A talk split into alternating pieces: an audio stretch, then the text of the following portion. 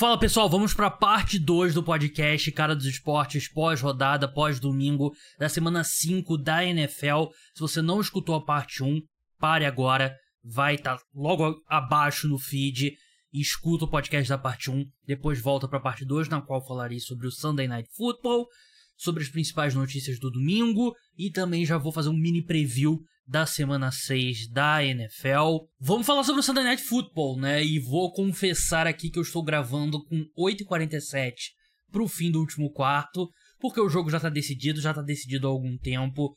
Os 49ers nesse momento estão atropelando Dallas Cowboys por 42 a 10. Uma grande atuação da equipe de São Francisco, uma grande atuação de Brock Purdy. E vocês lembram, quem escuta o podcast Cara dos Esportes, sabe que eu demorei um pouco a comprar o hype.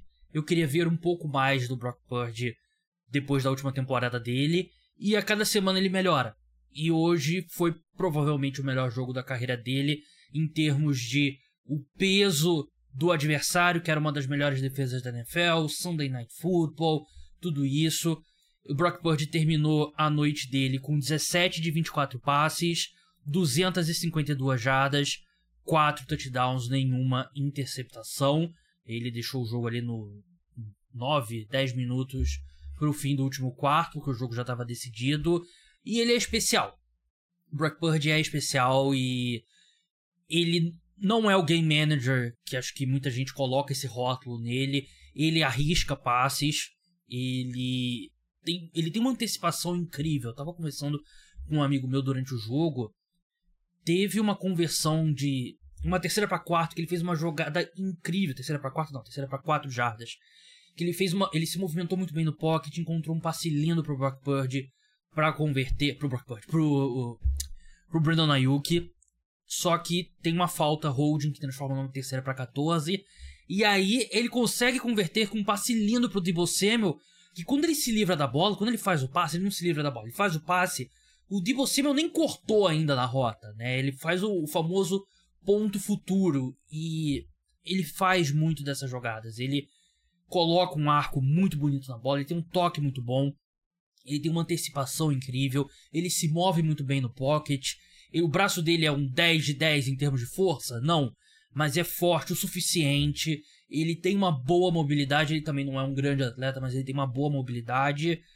E cara, os 49ers encontraram petróleo no, no quintal de casa. Você encontrar um quarterback desse com a última escolha do draft é um negócio absurdo, né? A gente pensa no Tom Brady, o absurdo que foi encontrar o melhor jogador de todos os tempos na sexta rodada. Ele foi literalmente selecionado uma, uma rodada antes do Brock Purdy, né? Claro que, obviamente, não estou comparando os dois, né? Mas a gente fala tanto do Tom Brady ter sido uma escolha tarde, o Brock Purdy foi ainda mais tarde. Claro que tem vários quarterbacks bons na NFL que não foram draftados, né? Por exemplo, o Tony Romo, que hoje é comentarista, foi um excelente quarterback do Dallas Cowboys e não foi sequer draftado, né? Mas é excepcional.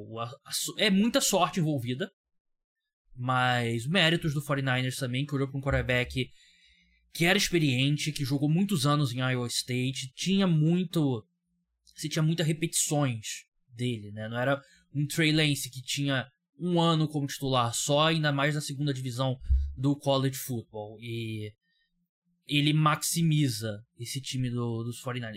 Quer dizer, maximiza talvez seja a palavra errada, né? Ele, ele conecta tudo muito bem, né? Ele não é passageiro ali do George Kittle, do Brandon Ayuk, do Debo Samuel, do Christian McCaffrey, do Kyle Shanahan, mas ele ele também ele ajuda esse time, né? Claro que ter isso tudo que eu citei ajuda muito, mas ele carrega o peso dele e mais. É, hoje, cara, eu acho que hoje ele seria meu voto para MVP. Eu acho que hoje ele seria meu voto para MVP depois de cinco semanas. Eu, eu coloquei ele na terceira colocação, né? No, quando eu fiz o prêmio de setembro. E ele ganhou ganhou território, né? Eu acho que ele teve um jogo melhor do que o Tua, um jogo melhor que o do Josh Allen. Pra, claro que a gente ainda tá num estágio da temporada que um jogo faz uma diferença muito grande. Mas é. Eu, hoje acho que o meu voto seria nele. Christian McCaffrey estendeu a sequência dele de, de touchdown. Eu acho que os 49ers estão usando. Volto a bater nessa tecla. 19 carregadas num jogo como esse é loucura. Ele deveria estar tocando menos na bola. Ainda mais quando o jogo. Quando os 49ers conseguiram colocar uma distância ali. Ele tinha que ter saído antes do jogo. Teve dois passes também que ele recebeu. Josh Kittle, enfim, aparecendo ali como recebedor. Três passes recebidos, três touchdowns. O Brandon Ayuk apareceu um pouco também. É um time muito completo do 49ers. A defesa espetacular. E não tem como não falar do Fred Warner. O Fred Warner é um cara que se colocou na disputa pro, pro prêmio de defensor do ano. Né? Ele teve interceptação, teve tackles bonitos, teve uma jogada que ele cobriu o Brandon Cooks no fundo do campo, que é um wide receiver super veloz. Ele, ele é de longe o melhor linebacker da NFL. Acho que é, uma da, é um dos caras que está mais na frente na posição dele em relação ao segundo colocado. Linebacker é uma posição relativamente fraca hoje em dia. E o Fred Warner está uma boa distância do segundo colocado. Não sei quem seria o segundo colocado hoje. Eu não lembro quem que coloquei no meu, no meu top 5 durante a off-season, mas o Fred Warner realmente é um jogador espetacular. E. Assim. 49ers hoje é o melhor time da NFL e, e tem uma distância significativa em relação ao resto da liga. Claro que a gente está em outubro, você ser o melhor time da NFL em outubro não significa que você vai ser o, o campeão. Tem muita coisa para acontecer ainda, mas os 49ers estão num nível altíssimo, muito graças à evolução do Brock Purdy em relação à temporada passada. Do lado do Dallas Cowboys, um desastre porque os Cowboys eles entram na temporada como um dos favoritos na NFC, vai enfrentar outro favorito da NFC, melhor defesa da NFL, a reputação e é, completamente numa classe diferente, né? Claro que acho que foi um jogo que realmente deu muita coisa errada, três interceptações lançadas pelo Dak Prescott, teve fumble do Tony Pollard, mas se simula esse jogo várias vezes e o 49ers ganha a grande maioria e, ganha tranquilamente, né? Eu, eu defendo o Dak Prescott, mas está cada vez mais difícil. Porque jogo após jogo após jogo após jogo importante, ele deixa a desejar. Fez isso mais uma vez. Tem, eu não gosto do Mike McCarthy, não gosto do, do coordenador ofensivo deles, o Brian Schottenheimer. Mas não tem mais desculpa pro Dak Prescott. Ele recebe 40 milhões de dólares por ano. Não, não tem desculpa. Ele ganha 50 vezes o salário do Brock Purdy. Não tem, não tem nenhuma desculpa mais a ser dada. Ele precisa jogar melhor. E ele. Hoje ele. Ele é uma decepção. Ele é uma grande decepção. Ele não. Não consegue ter a consistência que se espera de um quarterback que recebe o salário dele, com a reputação dele. E eu não sei o que os Cowboys fazem, porque tá meio cansativo esperar que isso vai mudar. Tá meio cansativo. Sobre a defesa, a defesa foi exposta. Tem alguns problemas, a secundária, como eu falei, né, depois da, da lesão do, do Trevon Diggs.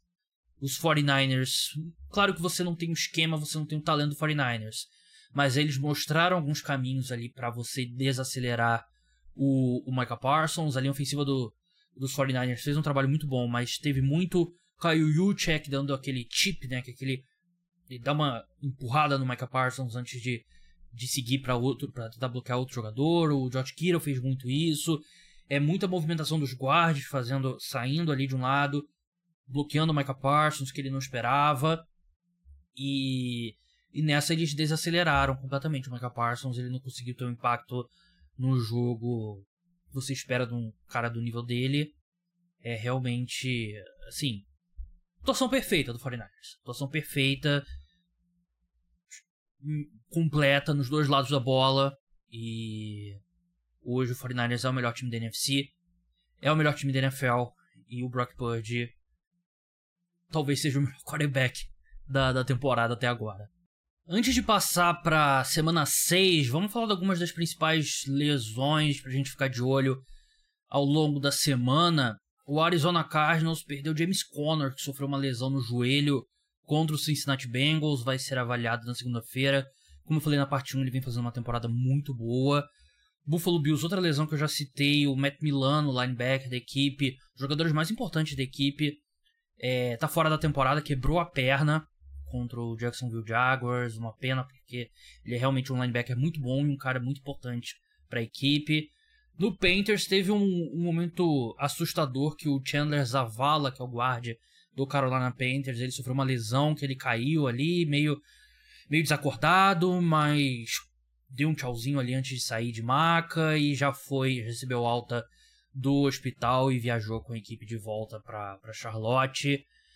No jogo do Sunday Night Football, o Leighton Van Der Esch deixou o jogo com uma lesão no, no pescoço, mas saiu andando também, que é um bom sinal. Ele já teve algumas lesões no pescoço que preocupa. Ele é um bom linebacker também.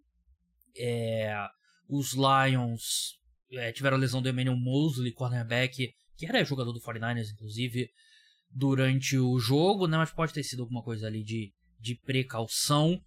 O Anthony Richardson, quarterback do Indianapolis Colts, ele sofreu uma lesão no ligamento do ombro direito, né? A gente lembra que o Derek Carr sofreu, eu falei isso no, na parte 1 também. Ele sofreu a mesma lesão e jogou na semana seguinte, né? Não sei se o Anthony Richardson vai ser, pode ter graus diferentes, né, da, da gravidade, mas é um cara pra gente ficar de olho, porque o, time dos Colts sem ele, por mais que eu ame o Gardner Minshew, é muito mais divertido com, o Anthony Richardson uma grande lesão que foi do Kansas City Chiefs do Travis Kelsey, né? Ele sofreu uma, uma torção no tornozelo, mas como ele voltou para o jogo contra os Vikings, acredito que não deve ser muito preocupante. O Minnesota Vikings também sofreu uma lesão importante que foi do Justin Jefferson, sofreu uma lesão no posterior da coxa. É... o Kevin O'Connor, Kevin O'Connell, head coach dos Vikings, disse que ainda é muito cedo para determinar a, a gravidade. Vamos ver aqui. Uh, Daniel Jones vai passar por uma, uma ressonância no pescoço, né? Ele que já lidou com problema de pescoço também no, no passado. E o New York Jets perdeu a Elijah Vera Tucker, né? O jogador de linha ofensiva, uma lesão na panturrilha no domingo. Ele é o melhor jogador de linha ofensiva da equipe. Então é um, um desfalque importante também. É outro cara que não tá fora da temporada, né? Mas é um cara para ficar de olho. Ele perdeu para o jogo contra os Broncos né? nesse domingo. Acho que essas foram as principais lesões aí pra gente acompanhar ao longo da semana. Vamos falar da semana 6 agora, passar aqui pelo, pelos principais jogos e o que, que tem de bom. Né? Sempre tem jogos bons. Quinta-feira começa feriado, inclusive, quinta-feira, né? Dia 12 de outubro. Denver Broncos contra Kansas City Chiefs. Chiefs são favoritos por 10,5 pontos. O jogo é em Kansas City. É, aqui é difícil ver qualquer coisa que não seja a vitória dos Chiefs eu tenho um pouco de medo com 10,5 com esse ataque dos Chiefs vacilante, mas ao mesmo tempo a defesa dos Broncos é muito ruim. É um bom jogo para os Chiefs se encontrarem ofensivamente. Seria um bom jogo para poupar o Travis Kelce também. Não acredito que vai acontecer, mas acho que seria uma boa opção.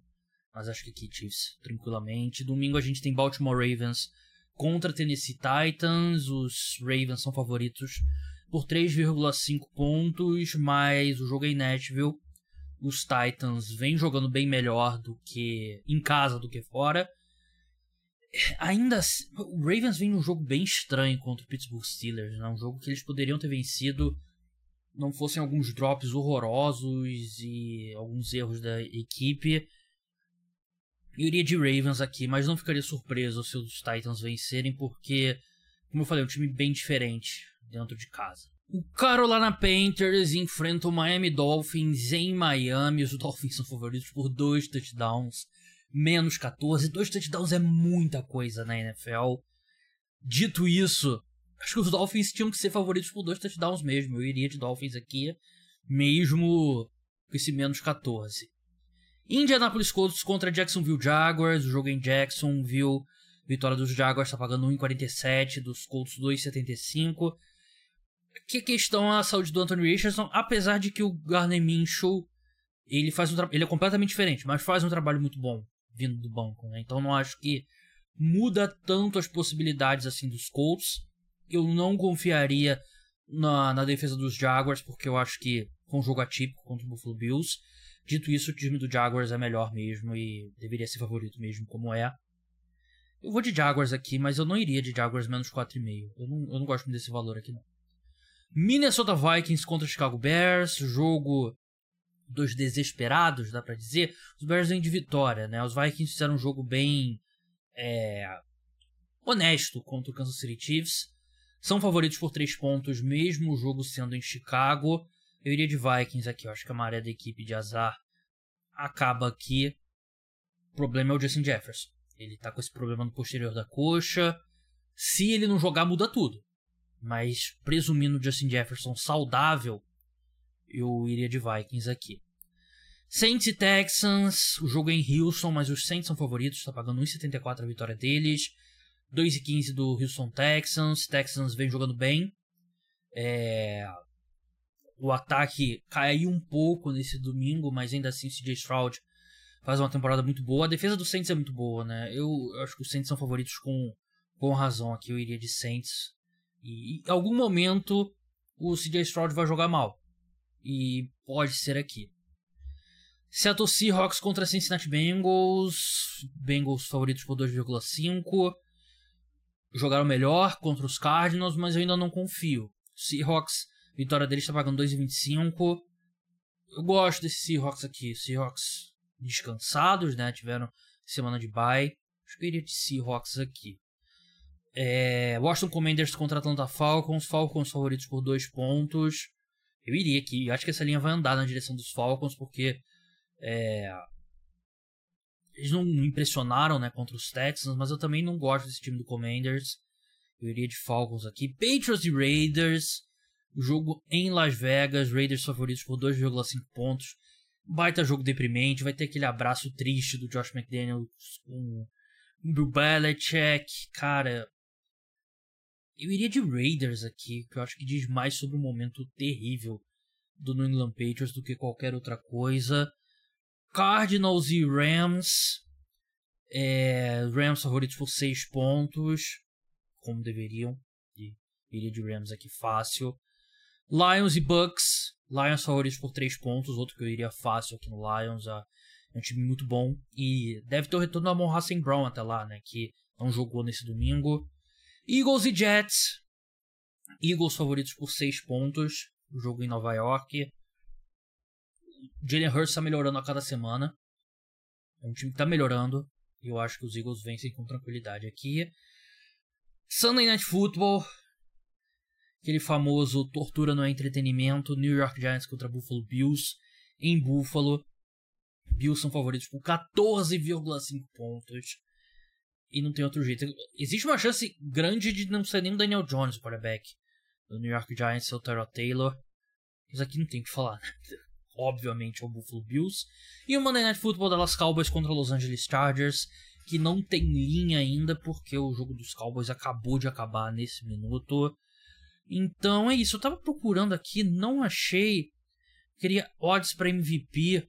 Porque eu acho que a gente tem que olhar para as odds do, do Brock Purdy para MVP. Eu vou falar sobre isso ao longo da semana, que aí vão sair as odds e tal, mas para ficar de olho. Porque, como eu falei, para mim ele tem sido o melhor quarterback. Seria meu voto nesse momento.